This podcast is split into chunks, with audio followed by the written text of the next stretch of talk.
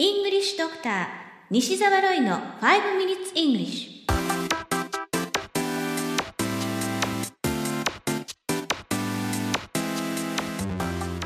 Good morning, everyone. こんにちは。 English Doctor の西澤ロイです。5 minutes English。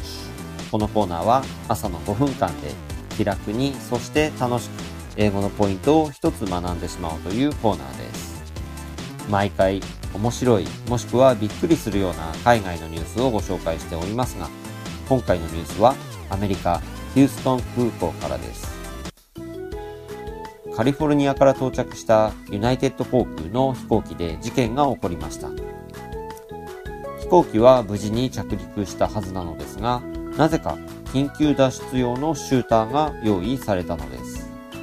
そしてなんと、乗務員の一人がシューターから脱出。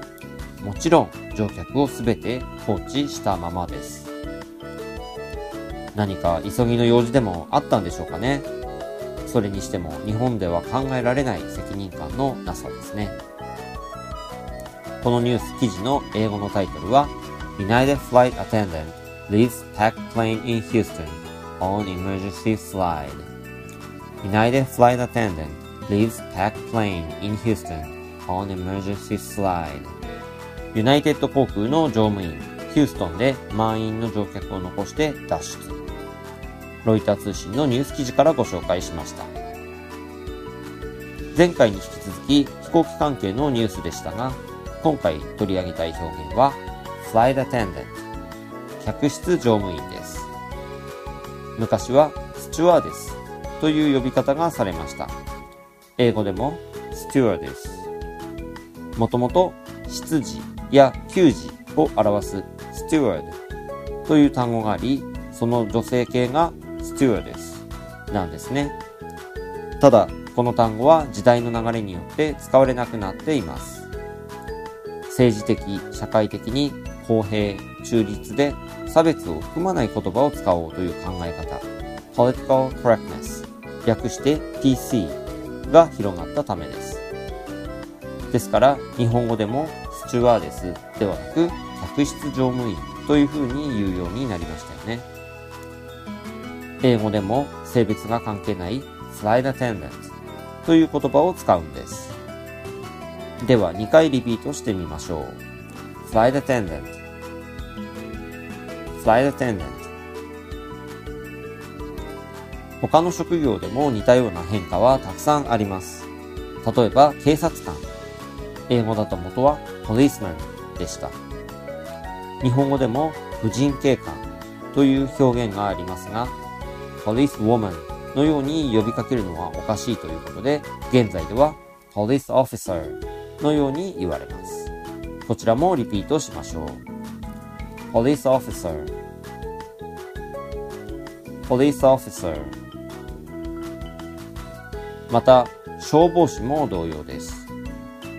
もともとは男性ばかりの職場であり、fireman だったんですが、女性の消防士の方もいますよね。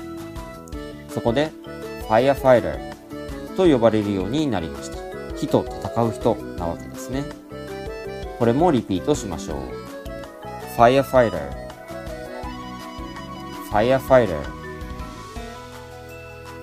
他にも、なんとかマンのように男性を表すマンがつく単語も置き換えられています。例えば、ビジネスマン、ビジネスマン。これは、 business person というようになり、複数形は business people ですね。それぞれリピートしてみましょう。 business person、business person。そして複数形の場合には、 business people、business people。もう一つ、営業マンもそうですね。セールスマンなどと言われていたのが今では sales person ですね。これもリピートしましょうか。 sales person。sale。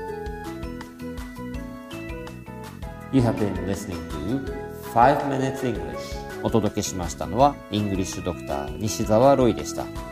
このコーナーでご紹介したニュースはメルマガで英語をもっと詳しく解説しています。西澤ロイメルマガでウェブ検索をしてぜひご登録ください。それではまた来週お会いしましょう。See you next week. Bye bye!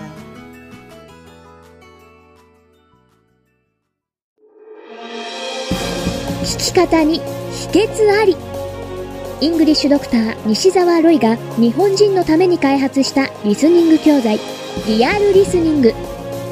誰も教えてくれなかった英語の聞き方の秘訣を教えます。